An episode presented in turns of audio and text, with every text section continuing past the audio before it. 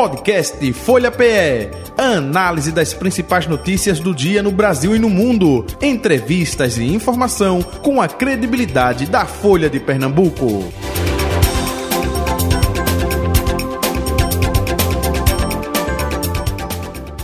O nosso convidado nesta segunda parte é Ricardo Alexandre Almeida, Procurador-Geral do Ministério Público de Contas de Pernambuco, com a gente a partir de agora.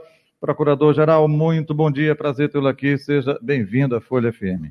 Muito bom dia, Jota. Muito bom dia a todos os ouvintes da Folha FM. Muito obrigado pela oportunidade de apresentar o Ministério Público de Contas para a sociedade. Opa, apresentar o Ministério de Contas né, de Pernambuco para a sociedade e o Ministério de Contas uh, aqui de Pernambuco é, cada vez mais próximo dessa sociedade, né?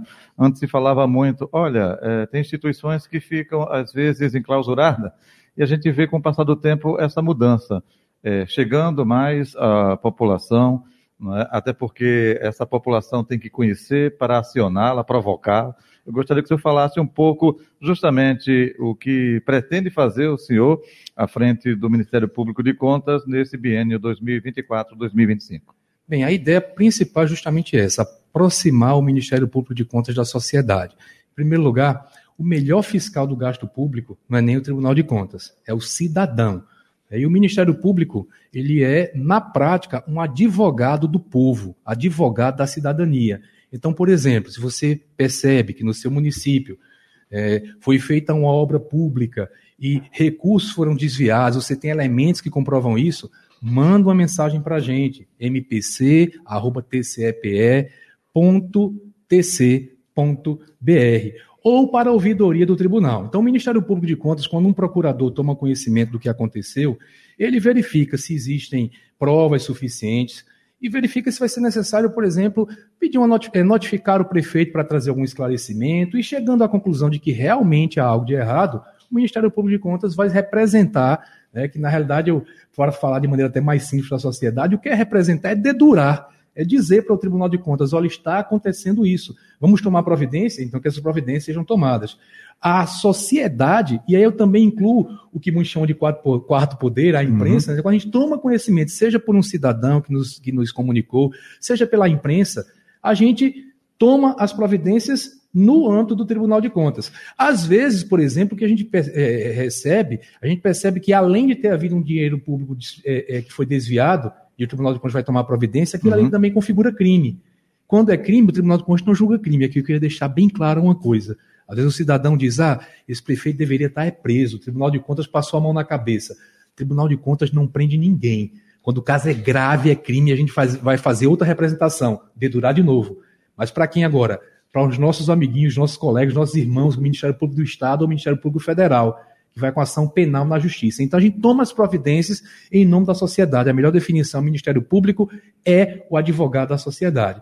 E dentro dessa ideia de aproximar mais na sociedade, eu quero, eu quero que o nosso linguajar seja entendido por todo mundo o pessoal, quando faz faculdade de direito, é principalmente o pessoal da área de direito que atua nessa área, né? Juridiqueiro. Ele, é, né? ele é treinado. Tem gente que acha que só vai ser brilhante na sua carreira se começar a falar difícil.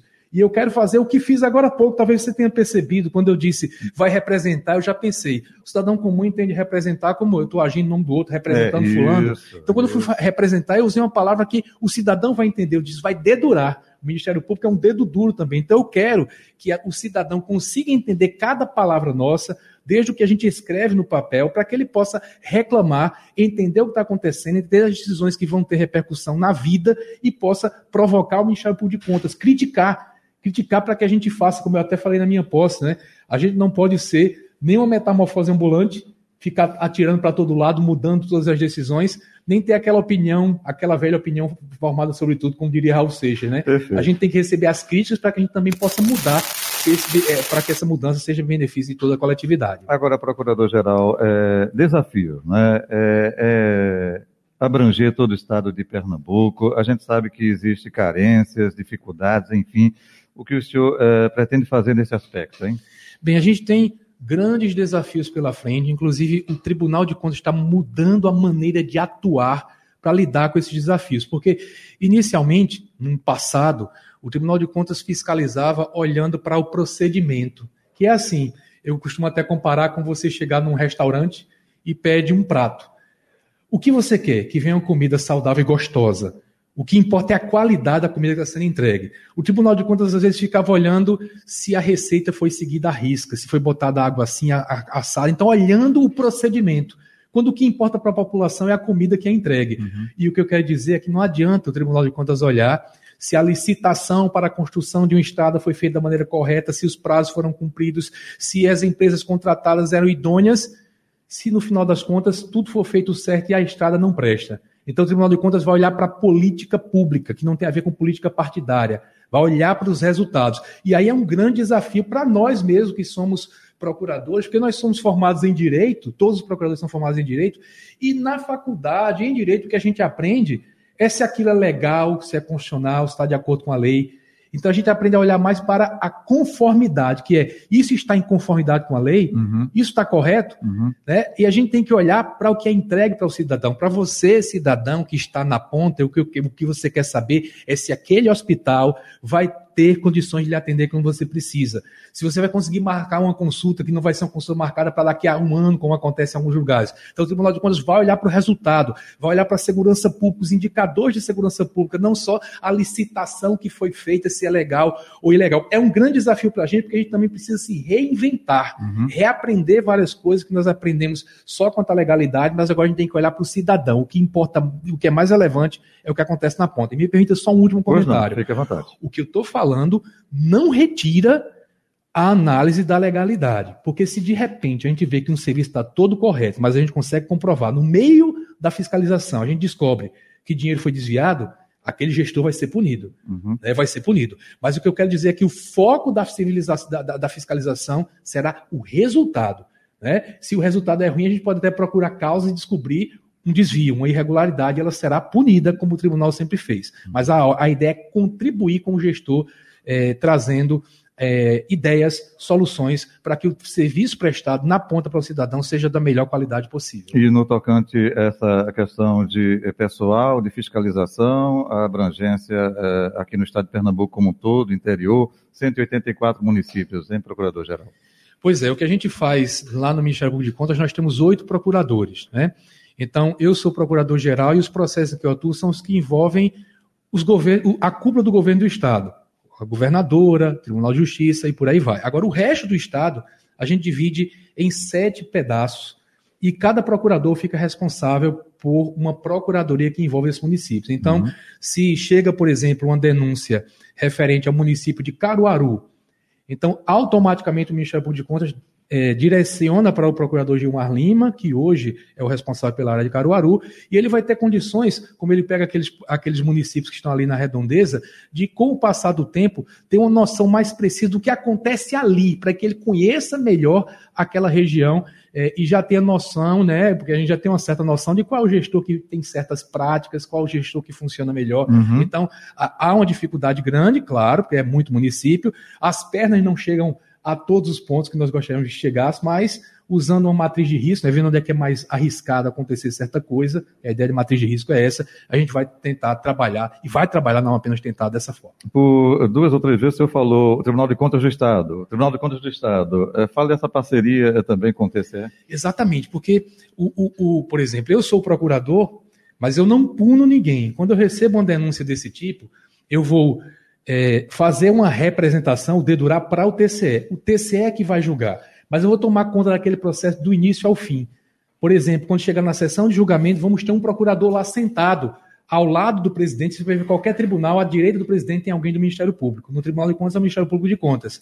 E ele vai lá, se o julgamento está andando de certa forma e ele não concorda com algo, ele vai falar, vai dizer: olha, esse gestor tem que ser punido assim, tem que ser condenado a devolver o dinheiro.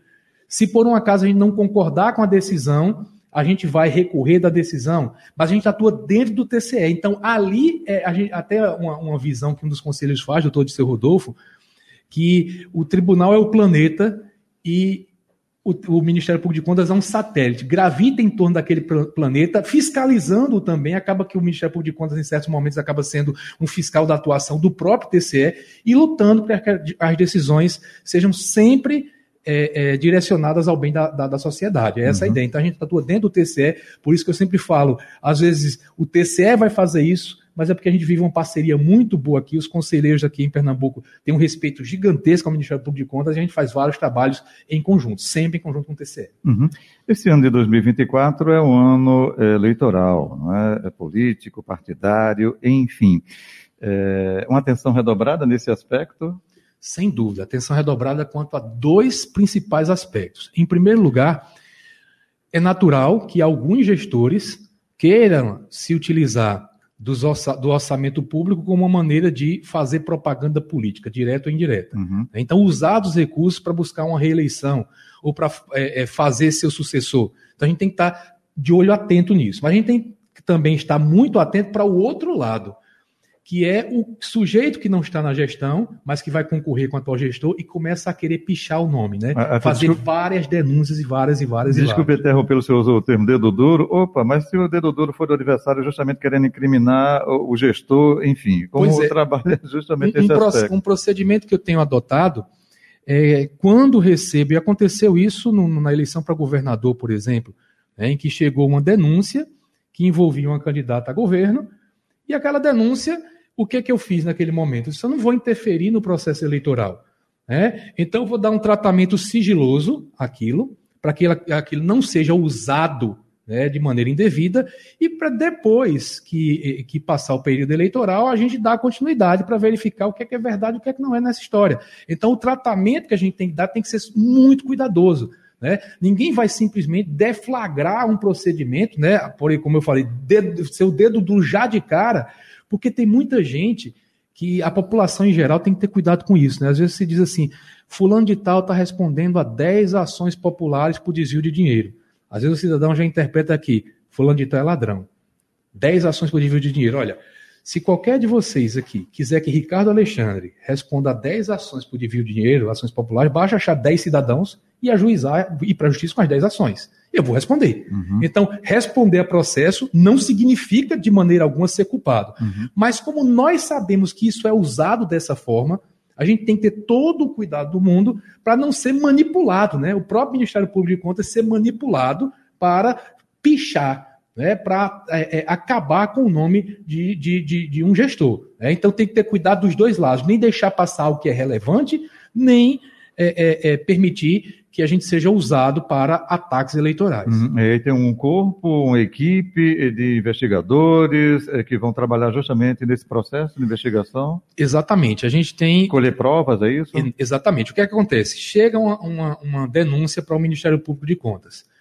É, em poucos casos ela chega com todas as provas necessárias. Porque se é um cidadão, o cidadão não tem essas provas. Às vezes chega. Às vezes, por exemplo, alguém que trabalha na prefeitura tirou cópia escondida de algumas uhum. coisas e mandou para o Ministério Público de Contas. Perfeito. Mas normalmente o que a gente faz é notifica o prefeito, se explique. Depois que ele traz as explicações, a gente verifica o que é necessário fazer. Muitas vezes, por exemplo, está falando da qualidade de uma obra. Eu não sou engenheiro. Uhum. Então, o Tribunal de Contas tem um núcleo de engenharia com engenheiros, pessoas qualificadíssimas, que a gente pede que se abra uma auditoria especial para que esses engenheiros olhem lá a qualidade da obra. Uhum. Né? Então, temos pessoas, os auditores da área de contabilidade, que conhecem bastante de direito, temos pessoas da área médica também, para que tenham condições de fazer uma fiscalização desse tipo, porque tudo tem que ser, né? foi dito alguma coisa, tem que se fazer análise pelos técnicos da área, depois trazer as conclusões para que o gestor se defenda, né? A ideia do contraditório e da ampla defesa. Às vezes a sociedade não entende muito isso, né? Ah, tá lá o sujeito fez a obra errada, já deveria ser punido. Não, vamos lá. Deixa ele se explicar, dá o direito de defesa para que depois haja um julgamento. Então, também nisso é a parceria Ministério Público de Contas e Tribunal de Contas. Uhum. Todos esses servidores que eu falei, esses auditores de grande qualificação, são servidores do tribunal. Então, a gente pede que os servidores do tribunal, os auditores, os engenheiros, eles façam fiscalização e nos tragam os dados técnicos para que a gente possa tomar um posicionamento e verificar como é que o tribunal vai fazer o julgamento da matéria. Procurador-geral, é, a gente no Brasil tem uma coisa muito de personificação, né? e aí confunde o que é público e privado. Né? É, é, opa, é, como o Ministério, é, é, enfim, Público de Contas trabalha nesse aspecto, hein? De aquilo ali é um é bem público, aquilo ali é recurso público ou é, é, privado, porque vem aí campanhas, né? E às vezes tem confusão nesse aspecto, né? Olha, foi utilizado dinheiro público na campanha de fulano. Como é que vocês é, tentam trabalhar é, é, até para identificar essa diferenciação, hein? É, tem até o, o, os estudiosos chamam isso de patrimonialismo, né? O sujeito achar que o que é patrimônio público ou não é patrimônio de ninguém ou é dele, né? Primeiro, por exemplo, campanha eleitoral. A gente tem que perceber que propaganda, por exemplo, de um município, o município pode fazer propaganda. Só que a propaganda tem que ser para mostrar para a população, por exemplo, que um serviço existe. Tudo bem, inaugurei uhum. um hospital, eu tenho que dizer para a população: inaugurou-se o hospital em tal local, para que a população saiba que pode buscar aquele serviço naquele local. O que não pode se fazer é dizer: o prefeito, tão bom para a população, fulano de tal, do partido tal, construiu um hospital para você. Porque na prática, quem construiu não foi exatamente o prefeito, foi o município. Né? Então, a propaganda, a Constituição brasileira diz isso. A propaganda eleitoral não pode servir como um meio de você é, é, enaltecer autoridades públicas. Então, isso aí tem que ser observado. Também tem que ser observado que não se use o, o, o patrimônio público na própria campanha política. Um evento dentro da prefeitura para pedir voto não pode. Pois é, um evento da prefeitura para pedir voto não. Nem por exemplo, usar o transporte escolar no fim de semana para levar as pessoas para um evento da prefeitura ou no dia da eleição você, você usar aquilo ali com cores do candidato para buscar eleitores para determinado local. Isso daí é, é fruto dessa, de, desse raciocínio absurdo, né? Que a população tem que ter em mente que não existe. Margaret Thatcher falava muito isso, né? Diz, não existe dinheiro público, existe dinheiro do contribuinte. Eu fui auditor da Receita Federal e fazia uhum. algumas palestras sobre educação fiscal e eu dizia assim, olha, quando você compra uma mercadoria por 100 reais, se tem ICMS de 18%, você pagou os 18%, estão ali dentro. Se você pede nota, esse dinheiro vai para o Estado, para usar em benefício da coletividade. Se você não pede, esse dinheiro vai para o bolso do comerciante. Então, o dinheiro já está pago por você. Não se engane que você vai pagar o dinheiro já está pago por você. Não é dinheiro público no sentido é, abstrato, é dinheiro da população. Então, para isso, a gente precisa que cada vez mais as pessoas percebam que o que está havendo ali desvio é de, desvio de dinheiro delas. A reforma tributária vem aí exigindo mais transparência, é fundamental. Vou contar um caso aqui interessante. Não, na época que, que eu trabalhava na Receita Federal, quando entrou em vigor a lei que obrigou a fatura de energia elétrica a vir lá dizendo quanto é que tem de ICMS. Uhum. A população não estava acostumada com aquilo. Quando veio, um professor meu que trabalhava numa, numa curadoria do consumidor disse: Olha, choveu de denúncia aqui o pessoal dizendo, olha, estão cobrando esse tal de ICMS até sobre energia elétrica. Ele explicava, sempre teve, meu amigo, sempre teve, você é que não sabia. Aí o sujeito começava a perguntar a ele, e é, e o que é que estão fazendo com esse dinheiro? Veja, o nascer da cidadania. Eu parar, ah, já que eu estou pagando isso, para onde é que está indo? É esse o, o, cidadão controlador, o cidadão que quer saber como é que o dinheiro público está sendo gasto, que não aceita que o Estado faça algo de errado, dizendo, eh, quando ele aceita dizendo assim, quem paga esse barraco sou eu. Servidor público me respeite, quem banca seu salário sou eu. Então, é fundamental que a gente tenha transparência para que a sociedade saiba que o dinheiro é dela e aí sim possa se revoltar, se revoltar quando acontece um caso desse de uso de dinheiro público como se fosse patrimônio do particular que quer se candidatar. Uhum. É, Procurador-Geral, é, casos frequentes que vocês é, lidam né, no dia a dia, enfim, justamente num momento é, eleitoral, né, de campanha, que é irregular e que vocês, olha, isso acontece com frequência. É, é pela uh, falta de informação, é, pelos gestores ou candidatos não estarem preparados, ou vai um pouco de má fé mesmo, hein? Eu não acredito mais em falta de informação quanto a isso. E as pessoas têm noção bem de que isso acontece. O que a gente precisa mesmo e eu quero contribuir com isso, né, é, é, esclarecendo a população cada vez mais, tentar usar o linguajar mais simples possível para que a população entenda. A gente precisa de uma conscientização social maior para que a população pare de achar isso normal. Pare de achar isso normal. O cidadão tem que se revoltar contra esse tipo de procedimento. Pare de achar normal, por exemplo, que um, um candidato a prefeito depois de ganhar a eleição, ele coloque todo mundo que estava do lado dele na prefeitura, né? Prometeu um monte de emprego. eu já falei com pessoas que dizem assim: não, mas quando estava o outro aí não era assim que funcionava? Então, as pessoas têm que parar de achar normal que o sujeito use o, a, a, estrutura pública em seu benefício. Uhum. Então, quando a população deixa de achar normal, isso passa a influenciar no voto futuro. Não vou votar mais nesse cara porque ele fez isso, isso eu vou denunciar para o Ministério Público de Contas. Então, quando a gente tem esse caldo na sociedade, aí a coisa passa a funcionar.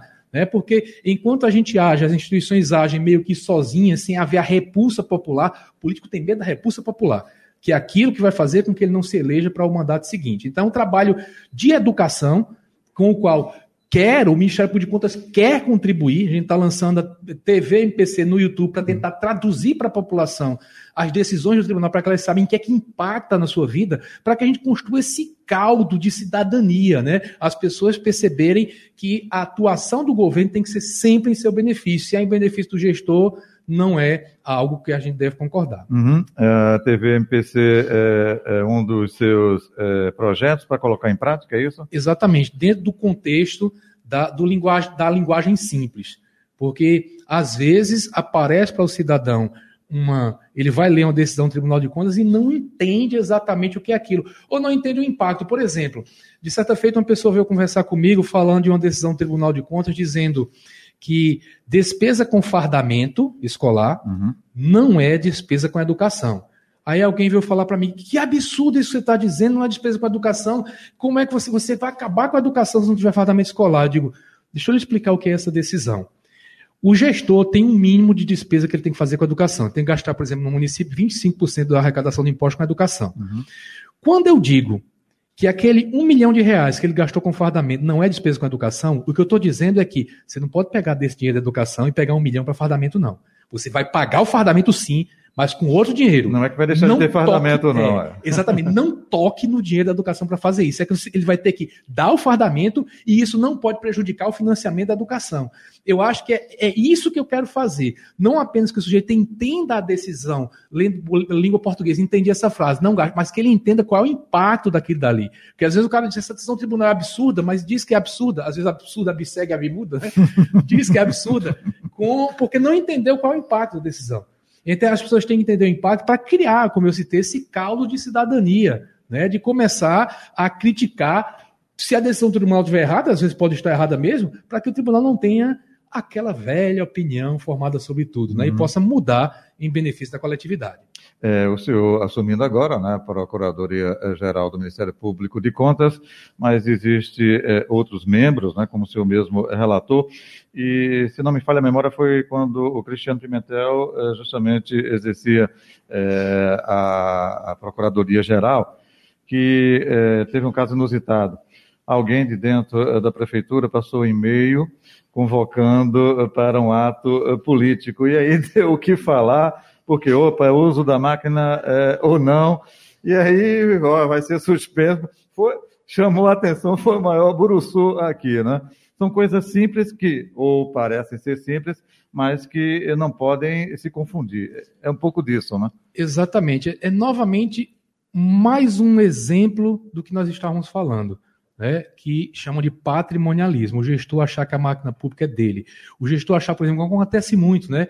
De, de, de Desculpe interrompê-lo, que nesse caso aí foi o funcionário que, que fez, não foi de conhecimento do o candidato à reeleição. Supostamente, né? né? É. Supostamente. Mas é muito comum que, se, que os funcionários, eh, os, os, os, os servidores raciocinem aqui. Quem tem carga em comissão, só esclarecendo para a população. É, o servidor que a gente fala que tem carga em comissão, exclusivamente carga em comissão, é o que não passou em concurso o gestor colocou lá. Tem que ter esse tipo de servidor? Claro que tem. Tem alguns casos que tem que ser da confiança do gestor. Mas esse sujeito que tem carro em comissão só fica no órgão público, na prefeitura, enquanto o gestor quiser. Então, quem tem carro em comissão pode ser botado para fora a qualquer momento. Uhum. Então, o pessoal fala: quem tem carro em comissão tem que ir para todo evento do gestor, senão ele bota para fora. Não pode ser assim. Não pode ser assim. Ele usar do cargo em comissão como maneira de pressionar a máquina pública a agir em seu favor. Né? Então, se o Ministério Público de Contas detecta um caso como esse, deve exigir punição para quem causou. Se não der para comprovar que foi o gestor, foi só um caso, foi só o servidor, aquele servidor tem que ser punido severamente, porque é uso da máquina administrativa, mesmo que seja por uma pessoa que está mais abaixo na hierarquia. Que opinião o senhor tem, procurador-geral, com relação ao universo aí, não é, é, do mundo online, internet, redes sociais, enfim, É, muita gente pensa que é terra de ninguém. Que opinião o senhor tem formada sobre tudo isso? É, é, é uma novidade do mundo tecnológico que a gente tem que aprender a lidar. As pessoas não aprenderam a lidar com isso ainda. Né? As pessoas costumam receber uma notícia que foi é, criada por alguém como ah como eu recebi aqui nesse equipamento tão moderno uhum. deve ser verdade é, foi você não foi um amigo que me passou opa mas esse amigo recebeu de quem do amigo de pois é, amigo é, e aí de repente está plantada uma notícia que pode prejudicar muita gente eu participei de um evento recentemente que algumas pessoas da área de, de é, inteligência artificial falaram uma coisa que me assustou completamente eles disseram olha hoje em dia já é possível, vai ser muito usado na próxima eleição, e eu já advirto a população, preste atenção nisso, porque a inteligência artificial, ela é capaz hoje de pegar um áudio que você gravou, ver o seu padrão de voz e gerar outro. Então você vai receber, durante a campanha eleitoral, mensagem daquele seu amigo que tanto você gosta, dizendo que vai votar em determinado candidato, porque o outro fez isso com ele e você não pode acreditar. A gente, ó, é a voz dele, eu acredito. Ligue, se é estranho, ligue para o seu amigo. Ligue para aquele seu amigo para ver se ele falou aquilo mesmo. Então imagine receber mensagem em áudio que é falsa, de pessoas que você conhece, porque antes o falso era só sobre autoridade, só sobre pessoa famosa. O falso pode vir agora do seu próprio amigo. Então a gente tem que, tem que aprender uma coisa que vocês, jornalistas de verdade, já sabem fazer, que é checar. Checar. Chega uma notícia que é muito estranha, bota lá no Google. Bota lá no Google para ver. Né? Tem vários sites que chegam para ver se aquilo ali tem, é verdade ou não, é fato ou fake. Né? Porque se a gente for viver acreditando em tudo que foi colocado na internet, a gente não consegue mais viver em sociedade. O caos estará instaurado no país. Perfeito. É, estamos chegando ao final do nosso é, Folha Política. É, Procurador-Geral, o senhor gostaria de acrescentar algo, é, passar uma mensagem aqui para o nosso ouvinte, enfim, nesse ano, como eu disse, um ano é, de eleição, é, fique à vontade. Bem, o Ministério Público de Contas conta com a população como fonte de informações para que a gente faça o melhor trabalho possível. Eu quero aproximar o Ministério Público de Contas da população justamente para que a gente tenha esse canal, porque é você, cidadão, o destinatário de toda a nossa atuação. Então, relembrando os canais que você pode utilizar para trazer denúncias, para, eu costumo até dizer, declarações de amor e ódio. As de ódio também são importantes para que a gente consiga melhorar o trabalho. Então, nós temos no TCE uma ouvidoria, você pode mandar o e-mail para ouvidoria.com TCEPE, Tribunal de Contas de Pernambuco, ponto TC, de Tribunal de Contas, ponto BR. Você pode também usar uma ligação telefônica para fazer isso, 0800 081 1027. E se quer diretamente comunicar para nós do Ministério Público de Contas, mpc, Ministério Público de Contas, arroba tcepe.tc.br. Eu estou querendo aproximar o Ministério Público de Contas da sociedade, porque o nosso dever, nós somos pagos pelo Estado de Pernambuco para sermos a voz da sociedade dentro do Tribunal de Contas. Então, se você traz algo para a gente, eu ser, cada um dos nossos procuradores vai ser o seu advogado ali dentro para defender que o serviço público seja prestado com maior qualidade. É isso que a gente quer no fim. Se a gente chegar ao fim de, de, de, de, uma atuação do Ministério Público de Contas e ver aquele serviço melhorou por conta de nós. Quanto orgulho tem o Tribunal de Contas de Pernambuco por passar em todo Pernambuco e não ver mais lixão instaurado. Trabalho do Tribunal de Contas. Né? Tanto é que hoje em dia apareceu um Tribunal de Contas imediatamente emite uma medida determinando que aquilo aí desapareça. Então aquilo dá um orgulho muito grande. Se a gente vê um serviço não estava funcionando bem, funcionando melhor, é orgulho para a gente, é uma realização para a gente. A gente conta com essa esse poder, esse potencial de fiscalização espalhado que é o povo pernambucano. Procurador-Geral do Ministério Público de Contas de Pernambuco, Ricardo Alexandre Almeida, sucesso na sua empreitada aí, viu, como Procurador-Geral. Saúde e paz em 2024 e tudo de bom. Até o próximo encontro, hein? Muito obrigado a todos, felicidade, paz no coração e um ano maravilhoso para toda a população pernambucana e para você também, Jota. Idem. Final do Folha Política de hoje.